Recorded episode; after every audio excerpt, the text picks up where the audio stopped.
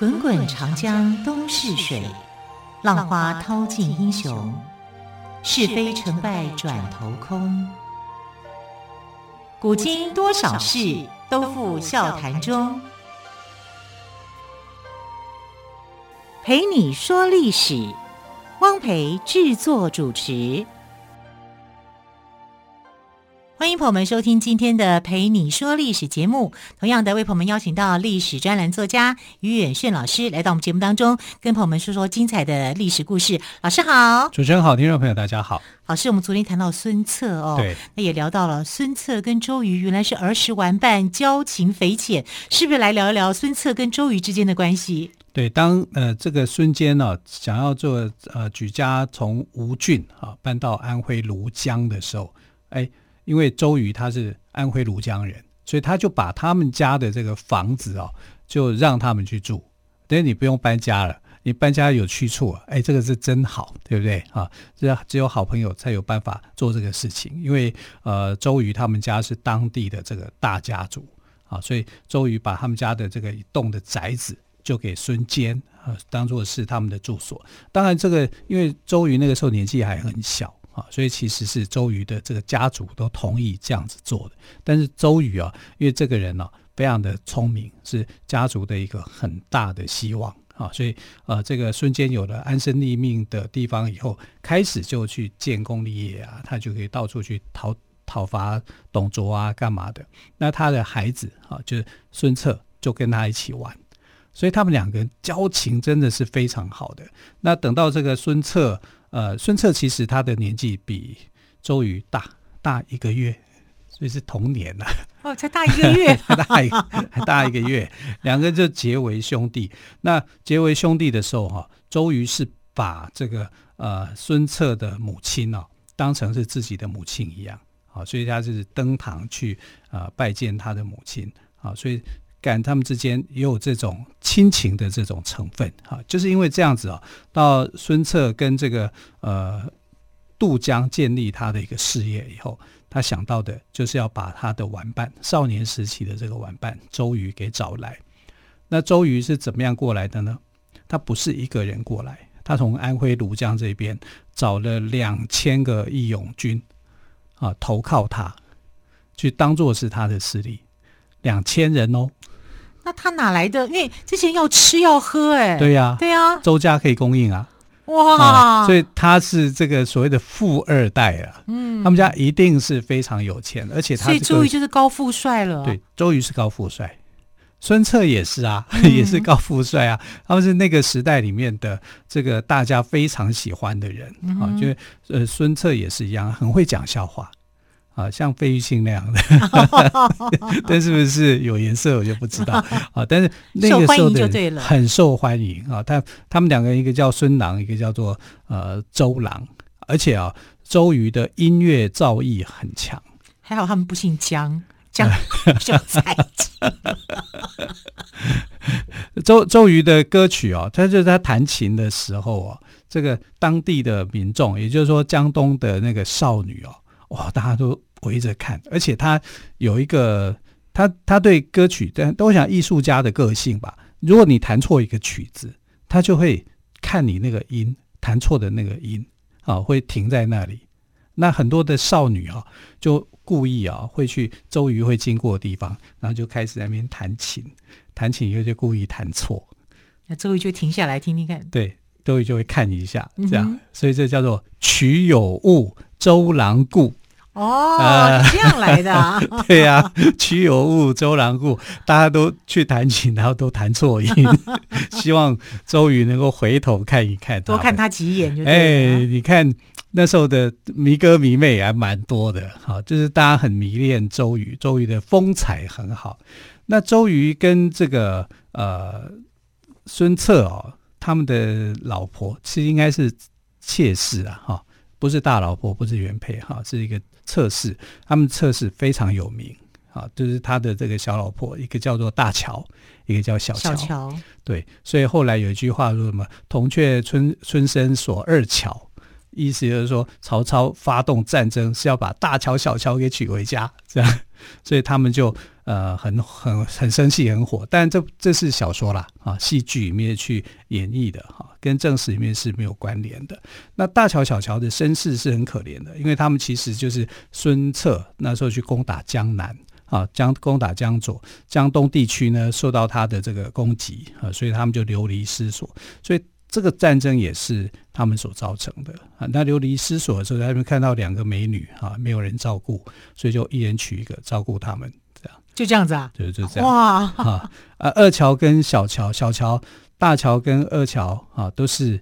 非常漂亮的女生啊，她们叫大乔、小乔，啊，名字没有留下来哈，但就是呃，这个大乔、小乔美女啊，就大家都觉得，哎呀，这是美事一桩啊。可是没有想到说背后的原因是战争了啊，他们在那这个战争的一个发生，其实跟孙策也脱离不了关系啦哈。但不管怎么样了，就是他们两个人在当地是很受欢迎的，因为有共同的特征，叫允文允武。好，那我们孙策，我们曾经谈谈了很多。那我们要来看周瑜。周瑜在《三国演义》里面是被黑的最严重的。好，说他怎么样？小气，既生瑜，何生亮？对不对？告诉你，周瑜从来没有讲过这句话，这是罗贯中自己写的。他 从来没有写过这句话。罗贯中心思真多哎，我觉得。对。所以，而且在赤壁之战里面，诸葛亮所扮演的角色很低，并不高啊。主要还是这个周瑜啊，因为直接面对的是要去打这个呃打东吴嘛，打打要他曹操要他们投降嘛，会列于东吴干嘛？这是是挑衅嘛啊。那呃这个周瑜可以以多胜少啊，让曹操在赤壁之战败北。当然赤壁之战。败北的一个主要原因，就曹操的立场来讲，他是说，因为瘟疫影响我啊，我的呃这些北方来的士兵来你们南方以后都生病了啊，就是这这也是事实啊，就是瘟疫影响到他们。一方面是瘟疫，啊、一方面也是水土不服，所以水土不服啊，瘟疫盛行啊，好，所以他才会大败嘛。可是他烧的那一把火，的确是把曹操给烧怕了。啊，所以后来曹操是不太再敢说我要南下入侵，啊，他的整个野心就稍微弱了下来，哈。那呃，这个周瑜他的名号就响亮了，就变亮了。曹操有一次就在那边抱怨嘛，说要不是瘟疫影响我的话，才成就你周瑜的名声，你算什么东西啊？就是心里头那种气呀，啊，那周瑜这个人度量非常的大。他不是那么小气的人啊，所以当《三国演义》写他什么呃赔了夫人又折兵干嘛的哈，这这段的叙述啊，就真的就是小说里面去黑化他的啊。周瑜在历史上面来讲，他是气度优雅，气量很好啊，然后又幽默又风趣，然后又潇洒，又懂得音乐，全才人士。天哪，好像之前于老师在我们节目当中讲的希腊神话里面的王子一样 的。你看苏东坡的那个词是怎么写他的？苏东坡不是写了一首《念奴娇·赤壁怀古》嘛？是，对不对？虽然他赤壁怀古找错地方哈，但是他的这首《念奴娇》真的有名。他里面不是想遥想公瑾当年，小乔初嫁了，雄姿英发，羽扇纶巾，谈笑间，樯橹灰飞烟灭。这羽扇纶巾是谁呢？啊，以前我们读书的时候读到这个，因为教科书里面写，就注解说这个呃羽扇是这个诸葛亮发明的，啊，纶巾是诸葛亮发明的，错，那是当时的名士都是这样穿的，都是这样拿的，啊，诸诸葛亮自己拿的不是羽扇纶巾，反正是毛扇。哎，用用用那个毛编织成的一个扇子，啊，还还比较有钱一点，品质更好一点，品质更好一点。羽扇纶巾是当时的名士的这个所拿的东西，并不是哈这个教科书里面当时所讲的哈什么诸葛巾啊什么什么，并不是啊，就是那时候很流行的一个服装，大概就是这样。那羽扇纶巾这个人是谁？他不是在描写。诸葛亮，所以以前我在读苏东坡的这个《念奴娇》的时候，我一直以为是写诸葛亮，葛后来我才知道，其实他写的就是周瑜。周瑜，你想想看嘛，小呃小乔出嫁了，小乔嫁给谁？小乔又不是嫁给诸葛亮，嗯、诸葛亮的老婆姓黄，啊，是一个很丑的女生，但是很贤惠，啊，她是一个政治婚姻，啊，但是呃，诸葛亮愿意娶她，啊，因为他觉得他的这个老婆非常了不起，嗯、啊，所以他就他有看到他老婆的优点了，对对对，对但他老婆是不不不不漂亮的，啊，但周瑜的老婆漂亮，啊，是那个时代的一个大美女，啊，所以这个词呢。其实都是在写周瑜。那宋朝的人写周瑜，那你看至少是比元朝的人写周瑜哈要来得好。罗贯中写周瑜就没那么好了嘛。《三国演义》写他就真的是把他黑化啊，这个彻底的讲他什么又小气又怎么样，对不对？而且还诸葛亮还气了他三次，对不对？诸葛亮三气周瑜嘛，气到他吐血然后死掉。哦，问题是，他根本不是这样死的，他是得到瘟疫。诸葛亮呃，周瑜是得到在军中感染瘟疫去世的，所以跟他气不气根本就是两回事啊，没有那么一件事情。那《三国演义》里面，呃，大概会令这些东吴名士更怄的一件事哦，就是什么蒋干中计，对不对啊？周周瑜周瑜让蒋干中计，其实蒋干他会更气。因为蒋干是在赤壁之战之后才去的，根本这件事情跟他没有关联，没有参与。对，所以很多是小说跟真实的真是不太一样哦。好，更多精彩的三国故事，我们先休息一下，稍后再请于老师来告诉我们。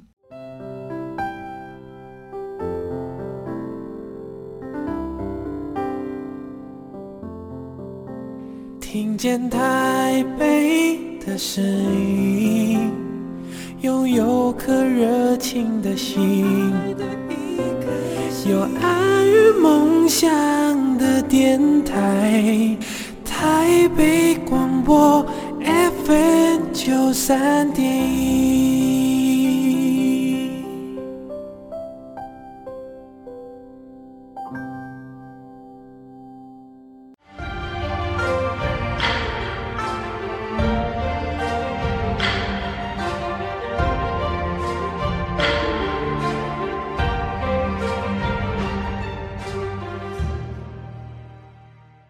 这里是台北广播电台为朋友们进行的节目是陪你说历史。老师，我们刚刚谈到了孙策跟周瑜，他们其实从小感情就非常的好哦。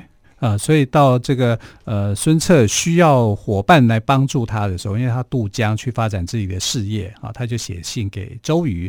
那周瑜呢，就带了两千名的这种啊义勇士兵啊，他招募过来的哈、就投投靠他，而且不只是投靠而已哦，他还带钱。还带物资，还带粮食，哇！这个带这个周瑜来讲哈，这等于是帮了孙策的很大的忙啊。所以孙策呢，一开始就给周瑜啊当了一个大官啊，很大的官。哎，但这当然了嘛，你是我的好伙伴，你又这么挺我，我当然是要给你比较大的一个官职来称呼嘛啊。而且他也相信他的能力。啊，所以他就呃，为了要安抚那些老将们，哈、啊，就跟老将们讲，就说，哎，这个呃，周瑜是很有本事的人，带粮、带人、带钱投靠，我必须要报答这份恩情嘛，你们说对不对？啊，当然就对啦，啊，所以呃，这个呃，这个话都是说给老将去听的。因为老将们不敢吭声嘛，因为孙策再怎么讲，他是孙坚的儿子，等于是少主人嘛，嗯、啊，所以他是遵从少主的吩咐。可是当中有一个老将就不服，这个老将叫程普，啊，黄盖程普。那讲黄盖跟这个周瑜关系其实也很好。哎，我们不是听过周瑜打黄盖吗？一个愿打，一个愿挨，对不对？这在赤赤壁之战的时候，黄盖就献出这个苦肉计嘛，啊，他要去火烧连环船嘛，啊，所以就。就这样啊，他就让他去呃，好像对他用刑啊，是这样子的哈。那程普其实一开始就对呃周瑜很有意见，凭什么你一个二十岁的年轻人，你可以当那么大的官啊，在我之上，你算什么东西啊？就。不是我跟少主人打天下的时候，你在哪里呀？呃，少主人不打天下，他跟我的老主人的时候，对不对？我跟少主人的爸爸打天下的时候，啊，对，所以程普就怎么看周瑜怎么不顺眼。那周瑜都是一直让着他的，因为周瑜的气度啊非常的大。如果他是那种小心眼的，他会去什么三气诸葛呃诸葛亮三气周瑜，他如果真的是那么小心眼的人，他可能跟这群老将们就没有办法好好的相处。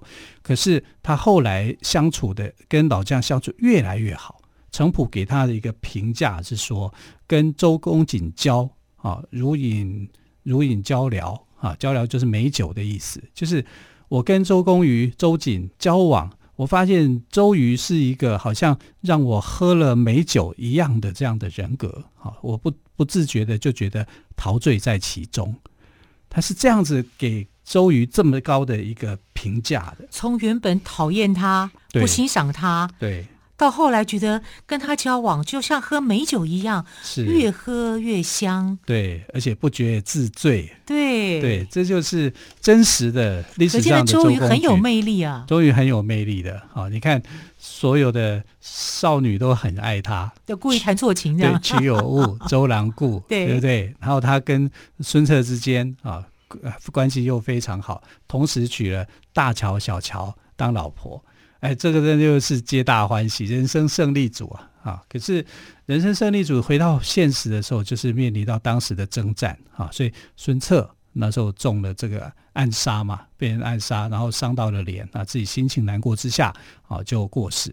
那过世之前啊，他就是把他的这个家族的事业啊，就交给他的这个呃弟弟啊，叫做孙权。呃，孙权也是一个，因为从小就跟在他的哥哥跟爸爸之间，他可能会唱一首歌叫《哥哥爸爸真伟大》啊。你反应好快，他看到的真的就是这样子。对，又学习到了哥哥跟爸爸的典范呢。对对对，然后怎么做事，怎么带兵，怎么运筹帷幄。对，然后那时候孙策其实是很欣赏这个弟弟的，他是觉得说，你如果出去打仗，做些谋略的事情，是不如我。啊，可是呢，做人物的人事的这个管理，那他没有他那么好啊，所以他是很放心的，把这个事业是交棒给他的弟弟的。他只吩咐他一件事情，就是你如果内事不决，哈，你就要问张昭啊。所以内事不决，就是关于内部的人事管理，你有想不懂的地方，你就去问这个老臣，叫张昭。张昭很熟悉啊，一些典当事故，你可以问他，你会得到。很多的答案。那外事不决，问周瑜啊，就是你遇到一些跟战争的作战有关、生死存亡的这些问题的时候，你有什么犹豫的地方不能决定的，就去问周瑜，周瑜就能够帮你。所以，一个是文臣，一个是武将，一个在内政，一个是在作战军事上面啊。所以周呃，这个以东吴的立场，他们开国的时候，他们的根基是很好的。所以才能够呃，这个建立后来的东吴帝国。东吴帝国里面，孙权又是寿命最长的，然后他打败的敌人，哈，都是这些可尊敬的对手。你看，不是曹操就是刘备耶，还有谁能够打过他？对不对？他是三国里面，虽然他不是三国最后的赢家，哈，是晋朝嘛，啊，晋朝建立这个呃，结束结束三国的分裂统一。啊，可是呢，他在这个三国的地位里面，哈，他是一点都不输给这个曹魏或者是蜀汉的，啊，他是一方之主，一方的一个霸主，啊，而且在他的治理之下，啊，这个江南也不是说过得有多差，啊，因为江南本来就是物阜民丰的一个地区，啊，他能够把经营把东吴江南经营出一个规模来，这是很难的。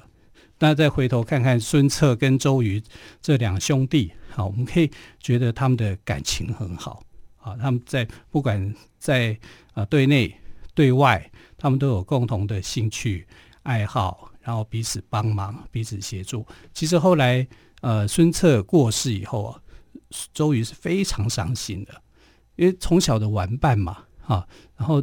呃，感情基础这很相像的啊，然后呃，这个因为他的过世，所以他那个时候心情很沉痛。那沉痛的时候怎么办呢？我又不能够放弃这个呃兄弟对他的一个交代，好，他就全力去辅佐孙权。孙权，孙权是比他小很多的啊，可是他愿意呃接受孙权的一个领导。这这点来讲，我觉得就很珍贵，是很不容易的。然后他跟老将之间又可以有很密切的合作关系，老将都愿意听他指挥。你要打我，黄盖，你要打我啊！你要我要要怎么样？你要用这个计谋，要牺牲到我，我愿意。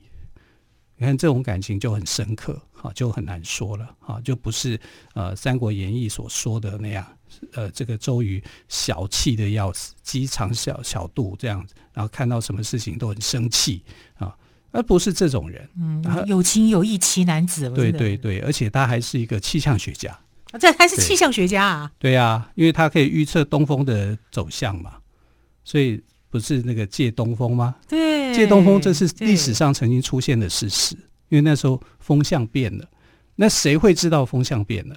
一定是你长期居住在这里的人，你才会知道说，懂得怎么去观察。对啊，有什么什么样的一个脉络？所以因为以前不像我们们现在有什么仪器可以观察，对对对，你只有凭着自己生活上的一些点点滴滴，日积月累。对啊，所以那时候的火攻，你就需要风势去助长它嘛。啊，以那个时候的判断来讲，不可能有这个风势出现，但他们却不知道哈，可能在南方有段时期，它的气候会转变。